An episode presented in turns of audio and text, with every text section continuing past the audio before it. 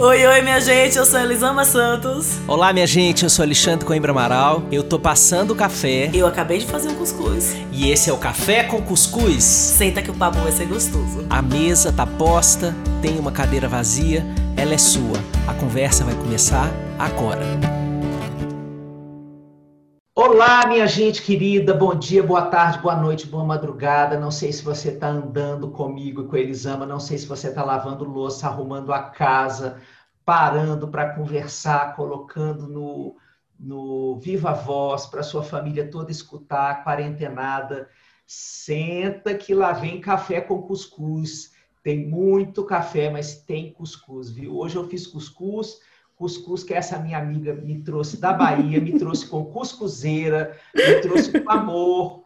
E eu tô aqui farto de amor dela para a gente começar essa conversa, que hoje é tipo o quase spoiler. A gente vai te contar, tipo, o, isso aqui vai ser o vídeo show do novo livro Gama Santos. Isso aqui é o make-off do novo livro de Elis Gama Santos. Ela vai falar das pesquisas dela para esse livro e eu vou pongar na fala dela para falar umas coisinhas a mais. E é isso que a gente tem para hoje, mas é muita coisa, porque, olha, vocês não sabem o que vai ser esse livro. Conta aí. Bom dia, querida. Bom dia, amigo maravilhoso. Que bom estar aqui com você hoje de novo. É isso, estou mergulhada no livro novo, é, que vai falar sobre coragem, sobre a conversa. Eu não sei se eu ainda posso, se eu já posso dar o nome dele, então não vou falar o nome, mas é um livro que vai tratar sobre os nossos encontros e o quanto de coisa a gente precisa aprender para ter encontros saudáveis com a gente e com o outro. E quanto o encontro ele exige coragem. Não essa coragem tão associada à valentia, que é o que a gente aprendeu, mas uma coragem de abertura, uma coragem de saber que o nosso valor não está na mesa em jogo, independente do que a gente faça ou fale, né? Uma coragem de muita interesse. E eu tenho percebido que para que a gente consiga ter um encontro verdadeiro com o outro, a gente precisa ter um encontro verdadeiro com a gente mesmo. E isso é muito difícil. Há um tempo eu escrevi um texto falando sobre as brigas de, de, de, estimação de cada casal, que parece que a gente tem briga de estimação, né? Parece que tem aquela briga que você sempre repete, volta e meia, tá o mesmo assunto, assim, parece que tá apertando uma reprise. Sim. Não sei se na sua casa rola que são dois terapeutas de casal, né? Mas... As casas normais. A vida dos terapeutas para a vida dos não terapeutas é tendente a zero. É que a gente cria essa ilusão, né? Nossa, são dois terapeutas de é, casal, assim. Não. Casal, deve ser um negócio diferente não. lá. Aqui, pelo menos, a gente tem um acordo. Hum. A gente tem um acordo que é o que salvou a nossa vida, né? Que a gente não se interpreta, a gente se acolhe. Nossa, isso é maravilhoso.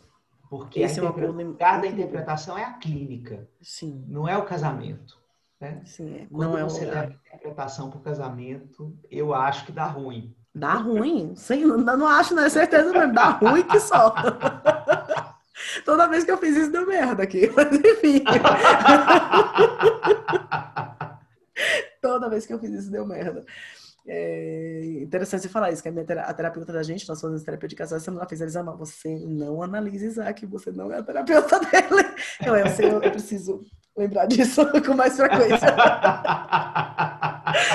e aí você veio e falou de novo.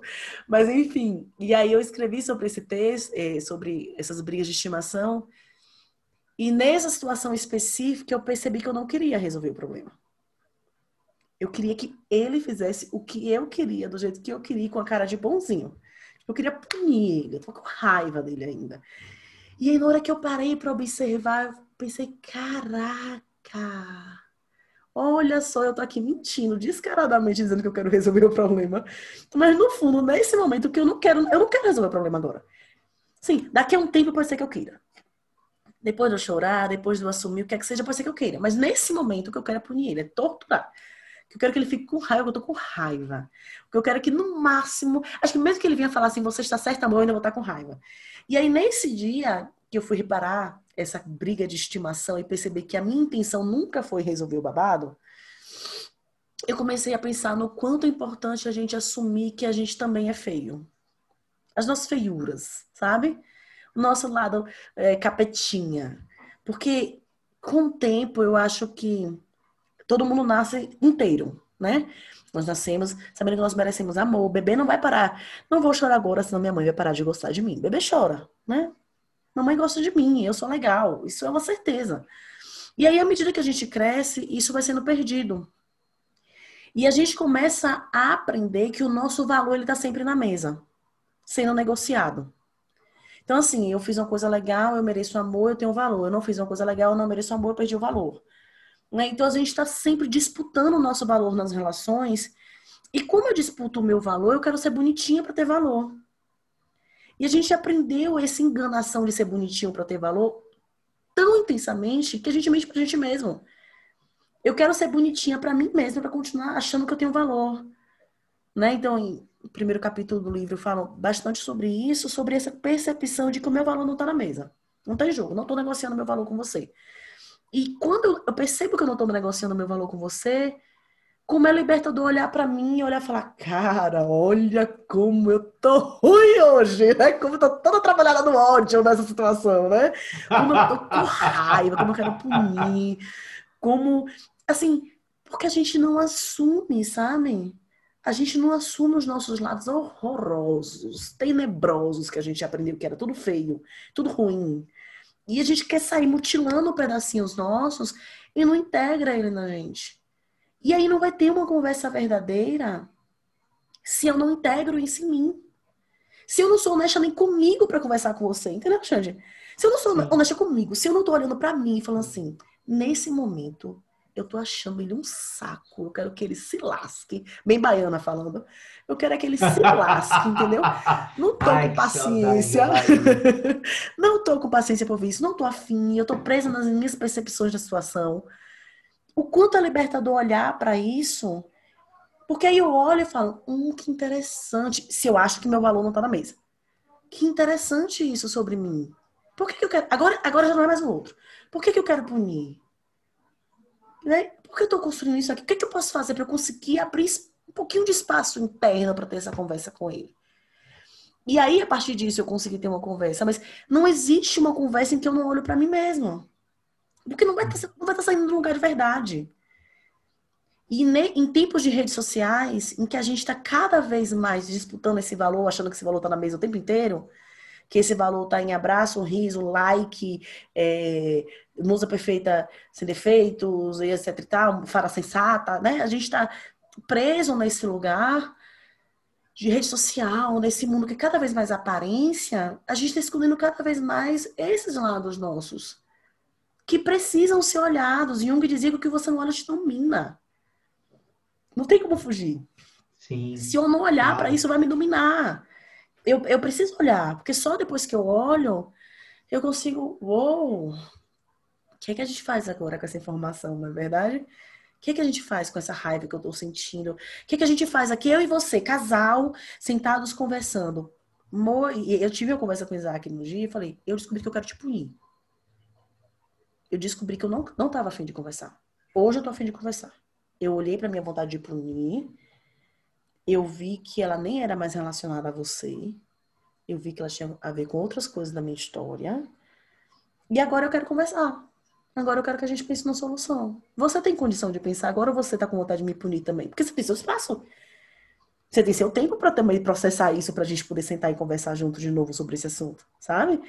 Mas é essa cara, essa coragem, eu não consigo ter outra palavra, de você olhar para essas suas questões e admitir a sua feiura e de permitir aí a outra parte mega difícil que o outro também tem as feiuras dele.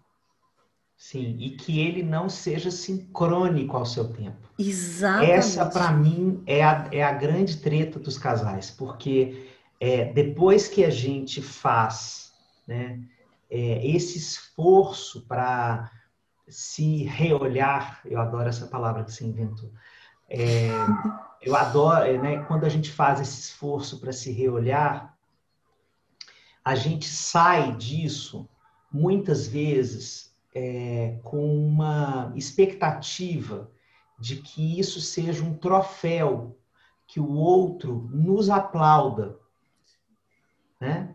Mas isso toca o outro nas questões dele, né?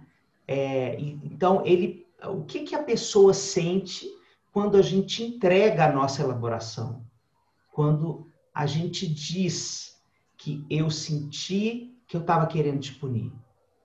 O primeiro jorro que vem não é de, ai, que bom, graças Incrível, a... que conclusão maravilhosa, amor.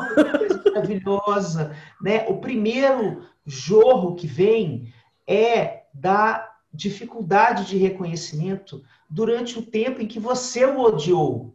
Sim. E não estava se sentindo reconhecido, escutado, visto, legitimado. Então, é esse o primeiro jorro que vem. Sim. Então, na hora em que a gente entra nessa percepção, é, parte do nosso trabalho é ofertar o tempo ao outro para que ele também faça esse movimento. Não é sincrônico, é diacrônico, ou seja, são, não, os tempos não são iguais, eles são distintos. É, depois que os dois, você falou lindamente aí na, na sua fala, depois que os dois processam Agora, isso tem que começar por um deles, né? Sim. Esse movimento de sair da mútua culpabilização para olhar para si, é, ele tem que começar em um dos dois. Então, isso tem a ver com orgulho. Né? É, na hora em que um faz, é, parte de toda a jornada da resolução do conflito inclui a espera lá no seu lugar mesmo que você já tenha feito o seu para casa de olhar para você, espera do tempo do outro. Que é muito difícil. Muito, né? muito difícil. Muitas vezes, o que acontece numa sessão de terapia de casal é que é, uma pessoa vem muito elaborada e traz esse conteúdo e na hora que o parceiro ou a parceira vem com a raiva, ela se sente desconfirmada no seu enorme esforço. Sim. Né? Sim. E aí a tarefa do terapeuta de casal é dizer para essas pessoas, para ela assim, olha, você teve o seu tempo, o seu tempo de inspiração, de, uhum. de entrar dentro, né? Agora você está expirando, você está suspirando uma elaboração. Ele não teve esse tempo. Então, é, pode ser que agora seja o tempo dele. Então, eu até coloco assim, vocês preferem que a gente continue aqui, dando a ele o tempo dele elaborar, aqui na sessão, e até o final da sessão a gente consegue chegar a uma, a uma outra ordem, assim, entre vocês, né? Uma outra, uhum. um outro estado dessa relação, é, ou não. A imensa maioria das vezes, a pessoa compreende e fala, não, pode falar. E aí eu dou vazão para o outro parceiro uhum. Poder falar disso. Isso é extremamente comum. Você está marcando um gol de placa. Isso é, é, uma, é uma armadilha. Por exemplo, quando isso acontece na relação entre, entre pais e filhos, né? É, eu sei que o seu livro é muito mais é, amplo sobre relações humanas, mas é, na relação entre pais e filhos, mães e filhos, a mesma coisa. Sim. A mesma coisa. Né? É, por exemplo, eu acho que isso ainda se estabelece numa cultura autoritária como a nossa, é, naquela mezzo desculpa, que é desculpa, filho, mas você também. Sim. Né? Ou oh, mas você também que eu odeio. É, nossa senhora. Mas você também que eu odeio. Tem esse lugar, né, Xande, na questão dos pais e filhos, como é o meu trabalho é que eu mais escuto, é essa coisa de, nossa, foi a minha história, eu entendi que é a minha história, que não é com ele, eu fiz todo o esforço eu não briguei, Elisama. E eu falei da forma que eu tinha que falar e ele ficou puto e não adiantou nada. E fala, mas o que é que você estava esperando do outro nessa relação? Assim, ok, você consolou, você falou, você mudou sua forma de falar, e você está permitindo que ele seja ele, que ele tenha um tempo dele de processar o que você falou? Porque é, nós estamos acostumados a essas relações de manipulação, em que eu falo para conseguir com você o que eu quero e que você, eu não enxergo você como você. Eu enxergo você como meio para conseguir o que eu quero. Mas isso não é porque a gente é mal ou bom. Isso é como a gente aprendeu desde muito pequenininho, sabe? E eu acho triste eu ter que, toda vez que eu falo uma coisa, eu tá lembrando para as pessoas, gente, eu não tô falando que você é mal ou você é bom. Mais uma vez a gente volta lá porque eu falei no começo. O teu valor não tá em jogo, tá bom? Eu tô falando como o ser humano funciona. Não, teu valor não tá em jogo. Porque o que acontece? Esse orgulho, esse, mas eu não falei isso, mas eu não pensei isso, mas eu não sou assim. Esse medo é o meu valor, eu não quero perder meu valor, eu sou legal, eu sou boa. Porque nós crescemos nesse mundo que é dividido entre pessoas boas e pessoas ruins. Eu quero ser boa. Eu sou uma pessoa boa, eu sou uma pessoa legal. E aí você não enxerga seus lados que também são ruins, porque ninguém é só bom, né? É, tem uma, uma, música do Pedro Mariano que fala: não há nada só bom e ninguém é só mal. Então, assim, a gente tá. Né, temos tudo. Temos tudo. E o outro tem tudo também. E as coisas não vão acontecer no mesmo ritmo. Não vão. Como você falou, não, não vão acontecer no mesmo ritmo. Então, volta e meia eu respondo uma dúvida, eles amam, mas é, ele chora, eu acolho e não adianta nada. Eu falo, peraí, vamos, respira aqui comigo, vamos entender. O que adiantar acolher? Porque o acolhimento é algo que o fim tá, tá no meio. Assim, ele se encerra nele mesmo. Eu não tenho um fim. Eu, eu percebi que funcionou meu acolhimento. Peraí. Não, é o outro que diz que meu acolhimento funcionou. Não sou eu que concluo se funcionou ou se não funcionou. Não está na minha seara concluir se o meu acolhimento funcionou. Mas é esse mundo em que eu estou sempre olhando para mim, para conseguir as coisas, para fazer as coisas, porque é como se nós ainda fôssemos crianças naquela fase narcísica inicial, que eu estou né, precisando enxergar muito o mundo para mim, para mim, para mim, para me hum. construir enquanto ser humano. E a gente parece que a gente ficou um pouco preso nessa narrativa porque o outro, ele não me deixava ser eu mesma. Né? Papai e mamãe não deixavam que a gente fosse a gente mesmo. Você tá errada, você não pode ser assim, bebê, babá, que a gente fósforo. E eu não aprendi a respeitar quem eu sou para respeitar o outro também. Num conceito de respeito que não é eu respeito você ou respeito a mim. É um conceito que ele tá junto. Né? Eu não aprendi a cuidar da minha subjetividade entender a minha subjetividade, defender a minha subjetividade, para também defender a sua subjetividade. Porque assim como eu tenho o direito de ser autêntico e falar o que eu penso, o que eu sinto, etc e tal, você também tem. Mas como a gente não teve esse direito, a gente não sabe enxergar esse direito, nem nós nem no outro. E as relações, elas viram esse campo de guerra, onde a gente está sempre querendo ser bom e ser legal. A gente está querendo ser sempre a parte boa da história. E Jung dizia que é melhor ser inteiro do que ser bom. Eu quero ser inteira. E para que, eu que eu seja inteira, eu tenho que olhar todos os lados meus, inclusive o lado que não tem paciência para esperar o outro. É, no meu relato de parto, para quem não escreve, pode achar estranho eu citar um pedaço do meu relato de parto como uma frase que não fosse minha, mas é porque escrita é assim, é um negócio que fosse, você olha e fala, nossa, que frase legal que eu escrevi, que interessante. É. Né? Você faz, não, olha só. E no meu relato de parto de Helena, eu digo que Helena me ensinou muito no parto dela. No parto dela, porque eu tinha preparado um parto rápido, a jato, fácil, né? Porque eu já tinha parido um, muito, um, menino com a cabeça gigantesca, não é verdade? Não, já bem. O outro vai passar de onde passou, né? Passar vai passar boiada, vai fazer rápido. E foi um parto dificílimo para mim. A Helena estava lá fazendo a parte dela no ritmo dela. Eu não me conectava com ela em momento nenhum. E aí, quando eu escrevi um relato, escrevi um relato de parto, eu falo com ela que tinha que ser eu e tinha que ser ela. Porque ela me ensinou que existem mais tempos que o meu tempo no tempo do mundo.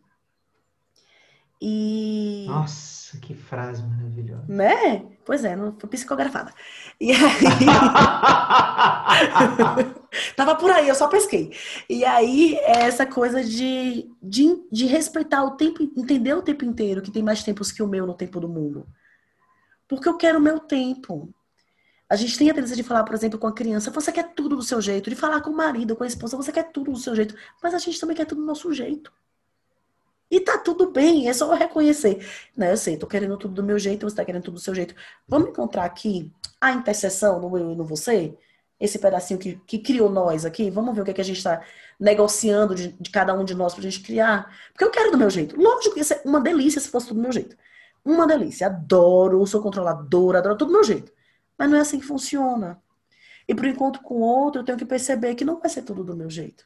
E que, inclusive, querer tudo do meu jeito é uma forma de querer controlar o que eu não controlo, o que são sentimentos, o que eu lido, o que eu não lido, as surpresas da vida. Olha 2020 aí na nossa cara. Sim. Sabe? Mas é isso, esses encontros, essa coragem de, de você enxergar que não é sobre você ser bom.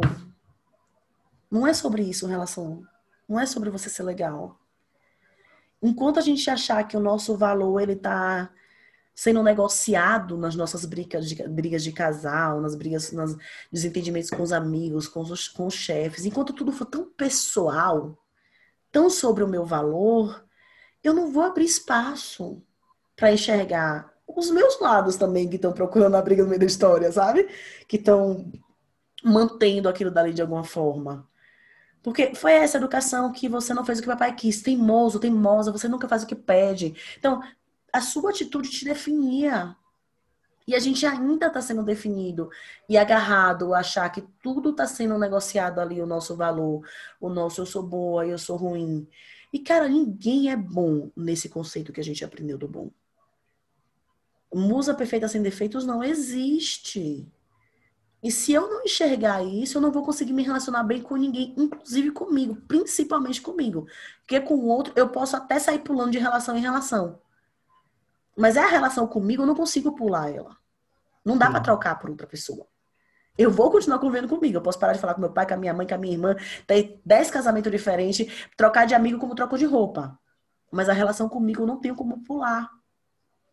E eu preciso olhar para esses lados meus que eu achei que não mereciam ser olhados, porque eles diminuíam o meu valor. Né? A gente se misturou a máscara. E não consegue tirar. Isso aí, isso aí é uma coisa muito importante para a gente falar, porque eu sinto que a base do medo das pessoas de encarar esse lado é, menos nobre, é, mais difícil, mais ranheta, é, mais cricrisento, né? mais irado, é, mais preguiçoso, né? o que quer que seja, é, é um medo ainda infantil que a gente não elabora, porque se a gente for pensar como é que a criança vê o mundo, ela ainda, sobretudo primeira infância, né? Vamos pensar aí até os sete anos. Ela, ela vê o mundo como uma grande dicotomia. Existe o bem e existe o mal. Uhum. E, e, e, o bem sempre vence o mal, né? É, então, todas as histórias, isso é estruturante para a formação do psiquismo da criança, né? Mas, o, a, então, você veja que, em primeiro lugar, a, a, a alma precisa desses espaços muito claros, né? É, depois, o processo do desenvolvimento é a gente ajudar a criança a integrar esses dois lados e perceber que as pessoas somos as duas coisas. E ela também é. Né? Então, o processo de desenvolvimento é essa, é essa, essa, esse desafio de você integrando essa coisa. É, o que, que acontece, na maioria das vezes, na nossa cultura? Vamos falar aqui da cultura brasileira. É, a gente é, não recebe alento para essa integração, porque quando a gente vai conversar sobre é, uma coisa que a gente fez ruim, não tem escuta para isso. Tem uma salvação. As pessoas querem nos salvar da nossa sombra. É, eu chamo isso de colocar chantilly na merda.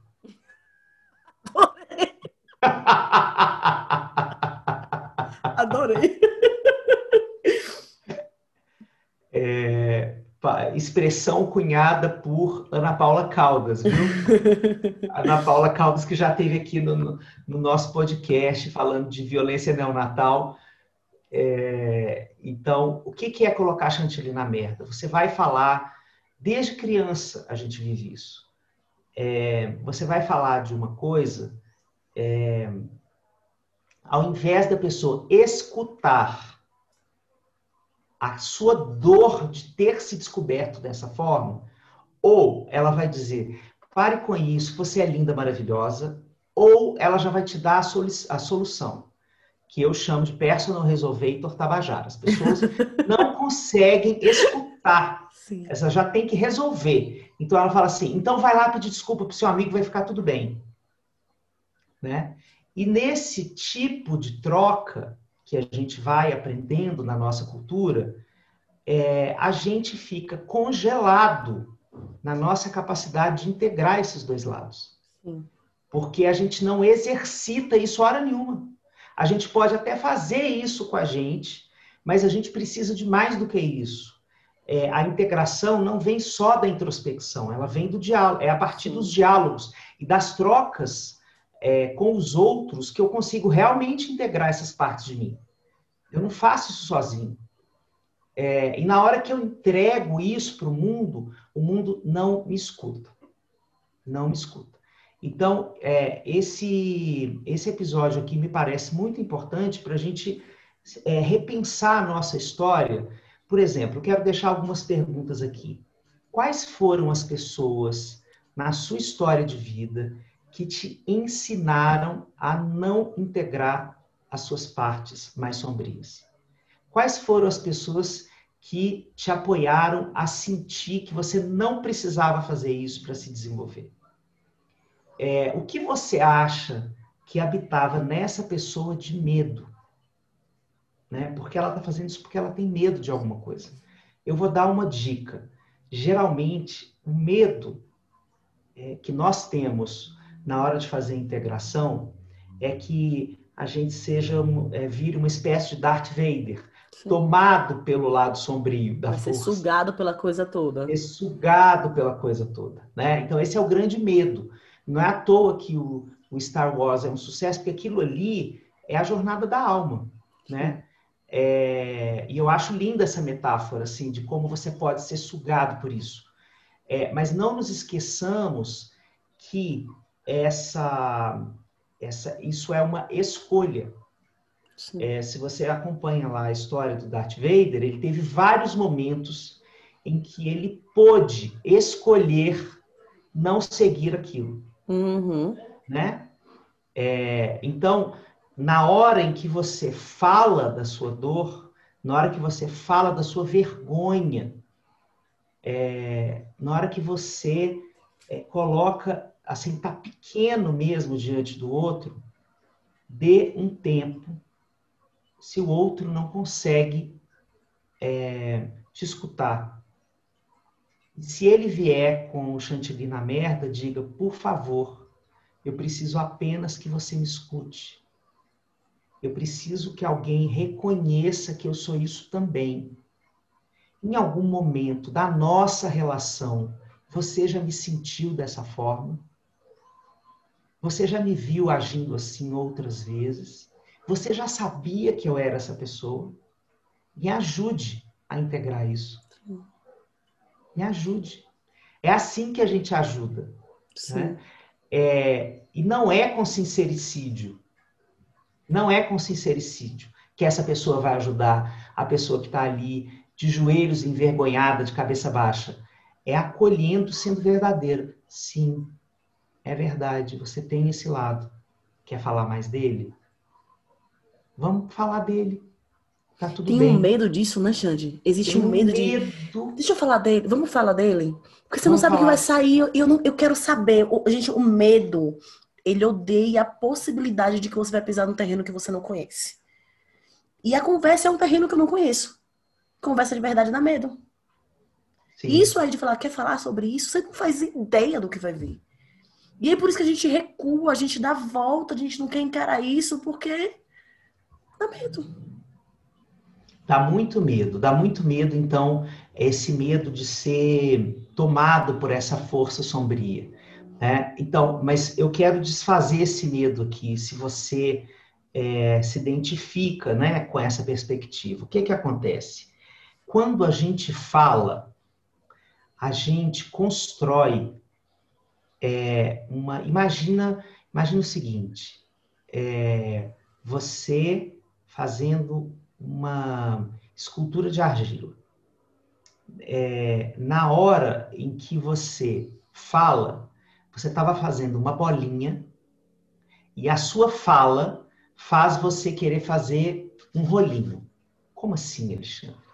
A, a fala, na hora que você fala, você materializa alguma coisa que fica mais clara para você, que fica mais óbvia, fica mais palpável.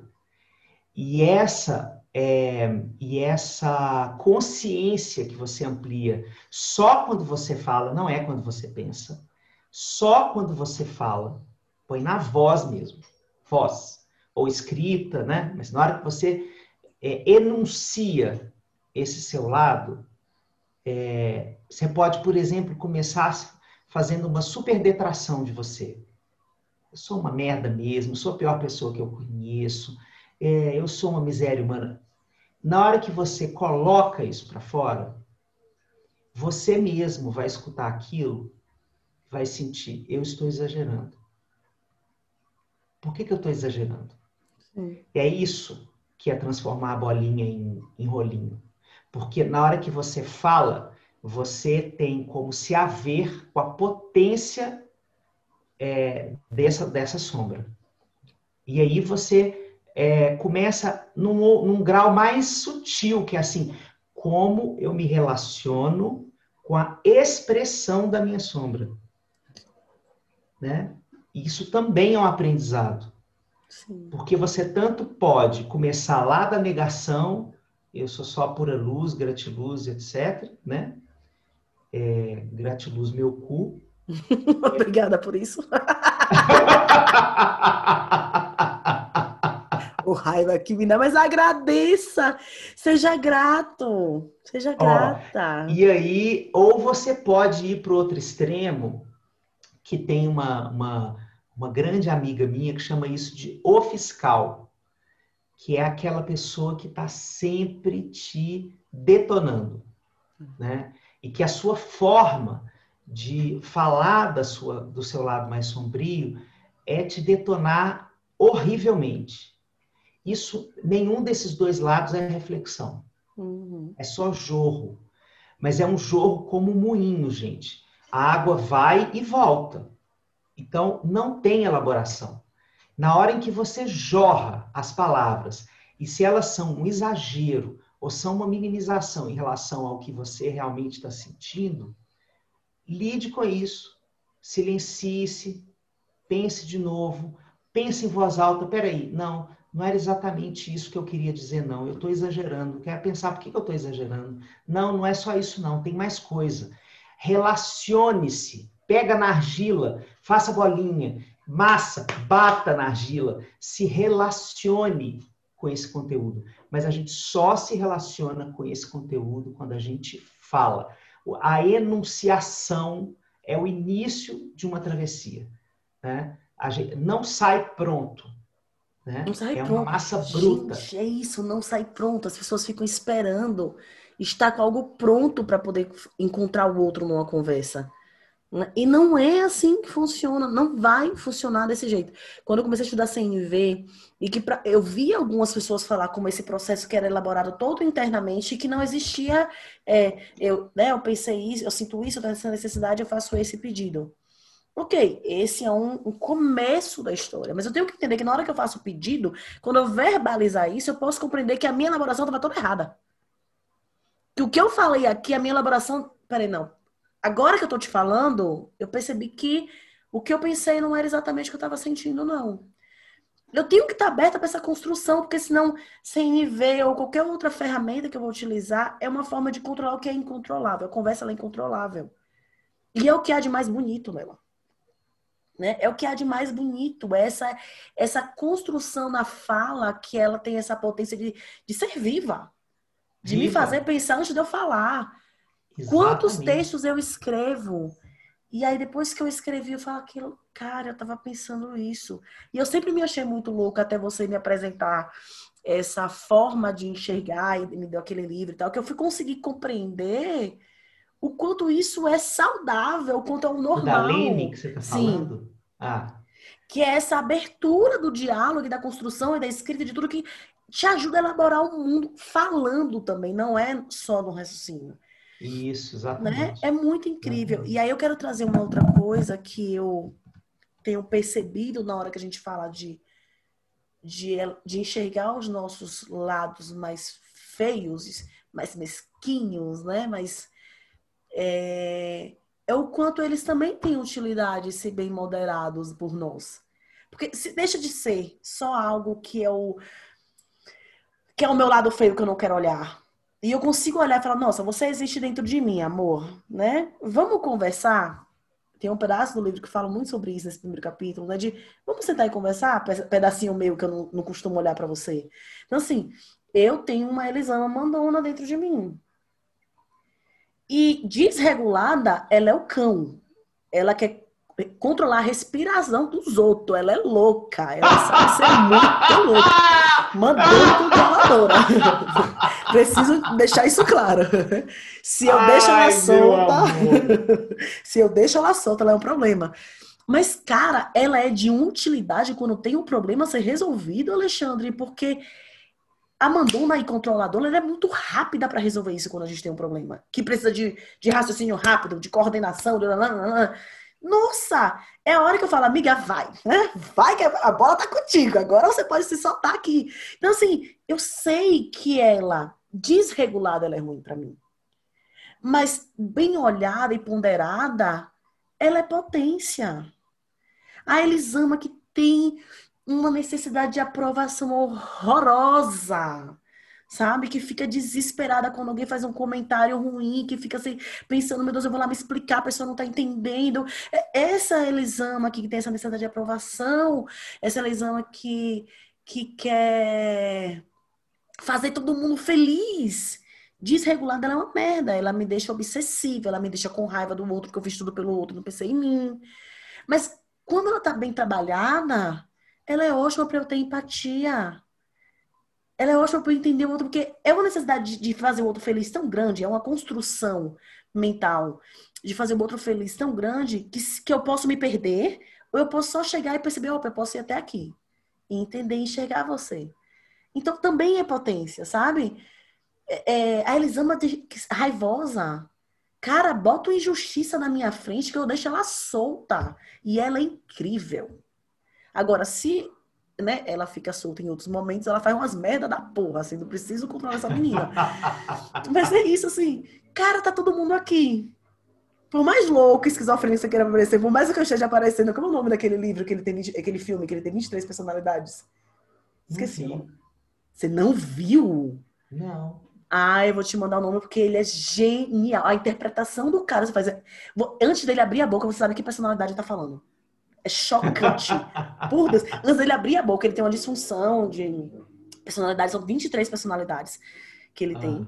Ah. e cada uma tem um nome, uma característica, um trejeito, etc e tal. Tem umas cagadinhas no, no meio do filme, mas a interpretação dele está genial. Ele aparece, você sabe qual, qual que é. Assim. Ele conseguiu Sim. interpretar lindamente. E aí, por mais louco que esteja aparecendo esse papo, mas aqui é tá todo mundo aqui. Todas as características, esses lados, eles fazem parte de mim. E quando eu olho, eu tenho essa oportunidade de, muito além de aceitar, de perceber que também é importante na minha jornada. Que também é importante na construção de quem eu sou e nas minhas relações, sabe? Porque eu acho que a gente nessa ideia do gratiluz, do eu sou só amor, eu sou fofulinha, eu sou espiritualizada, amor, já passei por isso, alcancei o nirvana, meu bem, eu tô em outra fase da vida. Essa, essa postura que, que a gente está querendo chegar, que é mais uma vez a dicotomia da criança do mundo se divide entre bons e ruins, bons e, vilões e bonzinhos, né? Essa construção, ela nos distancia desse olhar de enxergar, e às vezes eu até aceito, ok, eu tenho essa característica, então eu vou abafar essa característica, eu tenho que matar essa característica, eu tenho que fingir que ela não existe na minha jornada. E eu continuo brigando comigo. E eu continuo olhando para mim com uma forma horrorosa, malvada comigo mesmo. E aí, quando eu olho para essa característica, eu falo, ok. É, de vez em quando, ó, de vez em quando ela é bacana, ela tem as suas utilidades na minha vida, vem cá. Vamos andar junto. Você, você tem seu lugar.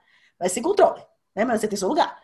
Então, assim, esse olhar de tá, tá tudo fazendo parte de mim, sabe? Eu não tenho que ter raiva de nenhum desses pedaços da minha sombra. O quanto esse olhar te ensina sobre você. Eu volto porque eu falo sempre do, da curiosidade porque eu sou que a gente perdeu. Essa curiosidade, a gente tem muita certeza, Xande. É cruel ter tanta certeza. A gente tem muita certeza do que, que a gente é, do que, por que, que eu falei isso, por que, que o outro me falou aquilo.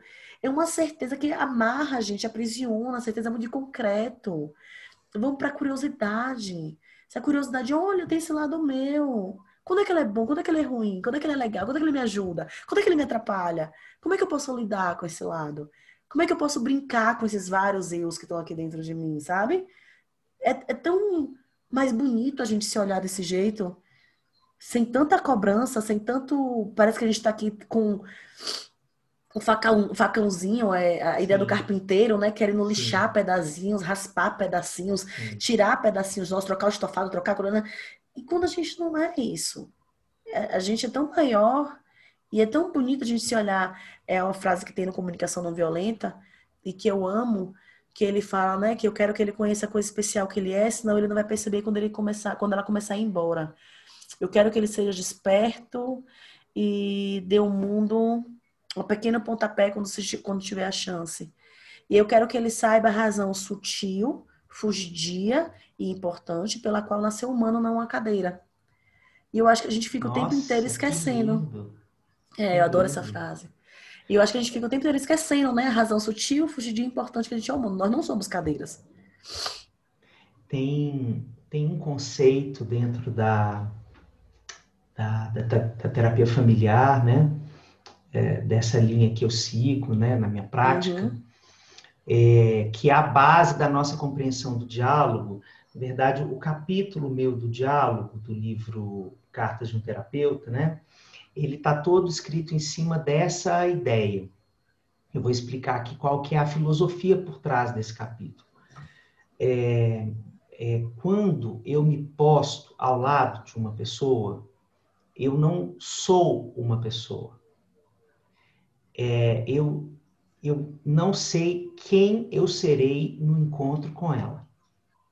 E nem saberei quem ela será, ou como ela estará, melhor dizendo, no encontro comigo. Né? Então, o diálogo, ele é um, um encontro de duas perguntas.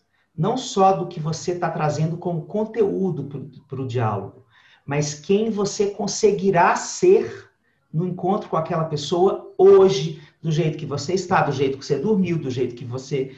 É, etc. No estado atual em que você está, e estou falando aqui de hora, minuto, segundo. Né? É, por isso, a única forma da gente existir no diálogo é a, o que a Harlene Anderson, que é uma, uma teórica da terapia familiar, uma terapeuta maravilhosa do Texas, ela chama de postura de não saber. O que, que é a postura de não saber? É isso que você falou sobre a curiosidade. Né? Porque se eu não sei quem eu serei no diálogo, é, eu preciso é, ter vontade de saber quem eu estou sendo no diálogo a todo momento. Não desgrudo o olho de mim o que, que eu estou falando? Para onde eu estou indo com essa conversa? É, olha o que está acontecendo comigo. Ó, ó, o que, que esse diálogo está fazendo comigo. Ó, ó, presta atenção. Ó, ó eu, ó eu para onde eu estou indo. Ó, ó, ó. É, e da mesma forma o outro. Então, por exemplo, na clínica, isso se reveste de uma é, o direito supremo do outro ter uma história única, pessoal, é, única não no sentido é, de engessada, é privada, particular, é, pessoal intransferível. Né? Então, se eu atendo só pessoas deprimidas, é, o, quinquagésimo deprimido que eu vou atender é radicalmente diferente dos outros 49. E a, a postura do não saber é, por exemplo, eu me fazer essa pergunta. Quero descobrir como esse fenômeno da depressão se estabelece na sua vida, diferentemente de todas as outras, as outras pessoas. Olha que é. lindo, é, né? Essa postura. Então, exatamente. Então, essa postura do não saber, ela é, gente, é, é a postura filosófica do diálogo, como nós entendemos no construcionismo social. Então, estar presente no diálogo significa você realmente abrir mão das certezas, inclusive de quem você é. Nossa, essa é a pior de todas.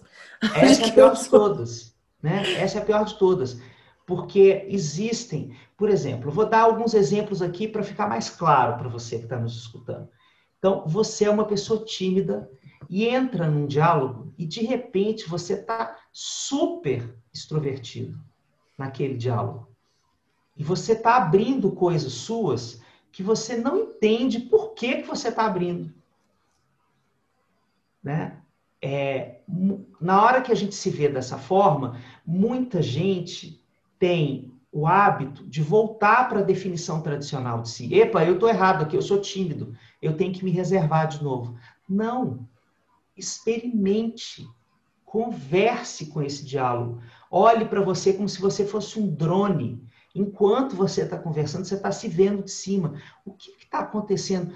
O que esse encontro está provocando em mim que liberou as comportas do medo, liberou as comportas da vergonha, e eu estou podendo me expressar de uma outra forma, né?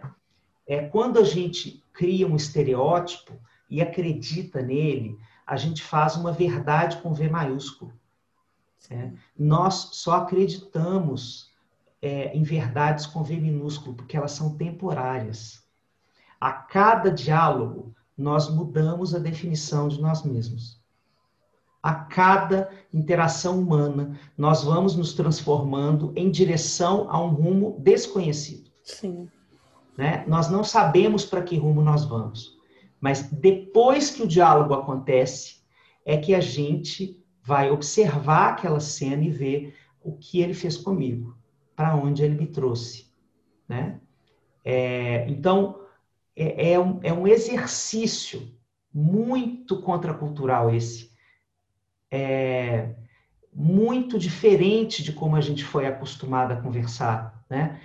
E a segunda coisa que eu quero trazer em cima do que você trouxe é um livro que eu li há uns sete, oito anos é, e que mudou muito a minha compreensão é, sobre qualquer tipo de jornada espiritual, né? Por exemplo, de qualquer ordem, né? É, é um livro budista chamado Além do Materialismo Espiritual. É um livro é, escrito por um monge, né? Um monge budista chamado Trungpa Rinpoche. É, e, e, o, e o Trungpa, ele, ele diz o seguinte, que quando você usa a sua o seu suposto desenvolvimento espiritual para construir uma hierarquia em relação ao outro, você não está evoluindo. Você está falando simplesmente com seu ego. Você está desenvolvendo um diálogo com a sua vaidade. Então, é, ele, ele me ajudou muito, porque eu estava exatamente nesse momento, extremamente vaidoso do meu desenvolvimento espiritual suposto, né? É, e ele fala que é, a gente precisa de uma nova queda para a gente entender é, a montanha de ilusões que a gente estava construindo para a gente. Né? Então, é, na hora em que você estiver é, conversando com uma pessoa, se sentindo mais evoluída que ela, quando ela estiver abrindo a sombra dela para você, e você estiver se sentindo melhor do que ela, porque você faz mais terapia, porque você está mais evoluído por qualquer coisa, você está falando com a voz da sua vaidade. Não é a voz da sua espiritualidade. Porque a voz da espiritualidade, eu, Alexandre, compreendo espiritualidade como é, autoconhecimento. Para mim são sinônimos. Então, a voz da espiritualidade é você entrar em conexão com as suas misérias, olhar para ela no mesmo lugar e falar assim: é verdade, eu já tive aí. Eu já tive aí. Eu sei do que você está falando. As nossas histórias são diferentes, os motivos, os contextos, os personagens, mas eu já tive nessa lama aí. É, eu já tive nessa lama. Eu ainda tenho partes dela aqui que eu preciso trabalhar, muito sérias então eu tenho toda a condição de te escutar do mesmo lugar, dentro da mesma areia movediça humana. É aí que eu vou te escutar. É aí que a gente vai conversar. Né? A sua lama pode ser diferente da minha, mas é lama igual. É lama humana. E tem um poder muito grande, Xande, de você reconhecer o momento que você não está com essa disponibilidade, isso é claro para o outro, sabe? Sim. Principalmente quando a gente fala de casal, de casamento, de relações muito íntimas. No momento de falar, eu quero te dar a empatia que você que é o justo na nossa relação, que é o ideal na nossa relação, que é o que o meu coração diz, e nesse momento eu não estou pronta. Não tenho condições para te dar empatia nesse momento, para ter Sim. essa troca com você Sim. nesse momento. Ou então, o tipo de dor que você carrega tem a ver com pessoas de quem eu sinto muita raiva. E é isso, esses momentos todos, sabe? De esse, essa, uhum. essa força, essa coragem de olhar e falar: não é você, não é o seu problema que eu sou aqui, tô aqui alguns degraus acima de você, é que eu não lido, não consigo hoje lidar com tudo que esse problema vai me trazer. Sabe? Eu já tive um medo de conversas aqui com, com o marido, de ele tá vivendo uma coisa e eu falo, olha, eu tô vendo que isso é importante para você. Eu tô vendo que você tá sofrendo. E nesse momento, eu tenho muita dor relacionada a isso. Eu não tenho espaço interno para essa conversa. E como é importante para você, eu acho que a gente precisa procurar alguém para você conversar sobre isso. Né? Liga para uma amiga, liga para uma pessoa, liga para alguém. Você precisa falar sobre. É importante você falar sobre isso. É importante para você. Eu não tenho como ser isso ouvido agora, mas é importante para você falar sobre isso. E como, como ser, fazer, é, é, dar esse passo na minha relação com o Isaac foi uma construção imensa de uma Elisama que pode não dar conta de tudo. Porque na minha construção interna, eu sou a Elisama que dá conta de apoiar e de acolher, porque a Elisama é acolhedora, a Elisama é legal, e a Elisama legal, ela não deixa ninguém sem a conversa, sem o apoio, sem o abraço. A Elisama legal não tem limites, na é verdade, e essa construção de que eu tenho um limite, inclusive para dar empatia e acolhimento.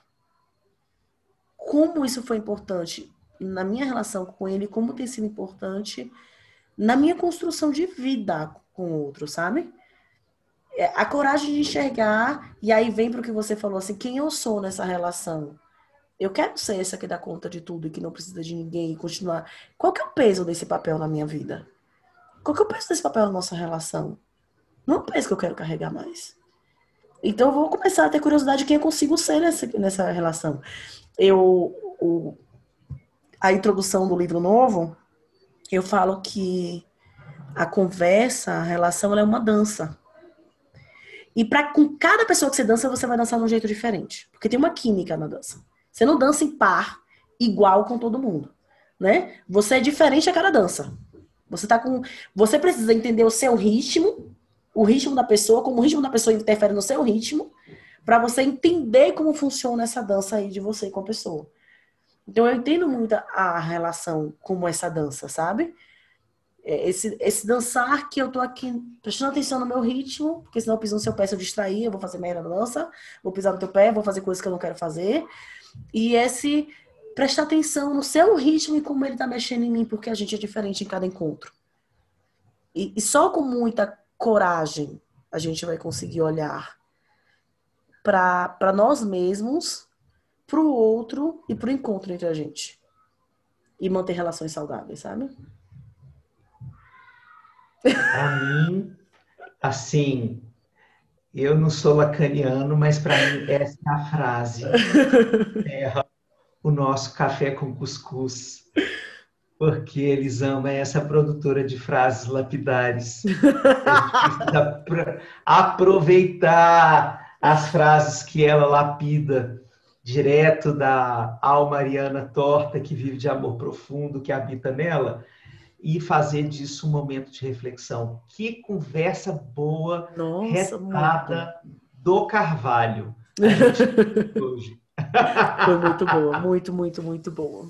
Muito boa. É assim, gente, a gente nunca a gente nunca sabe para onde a conversa vai.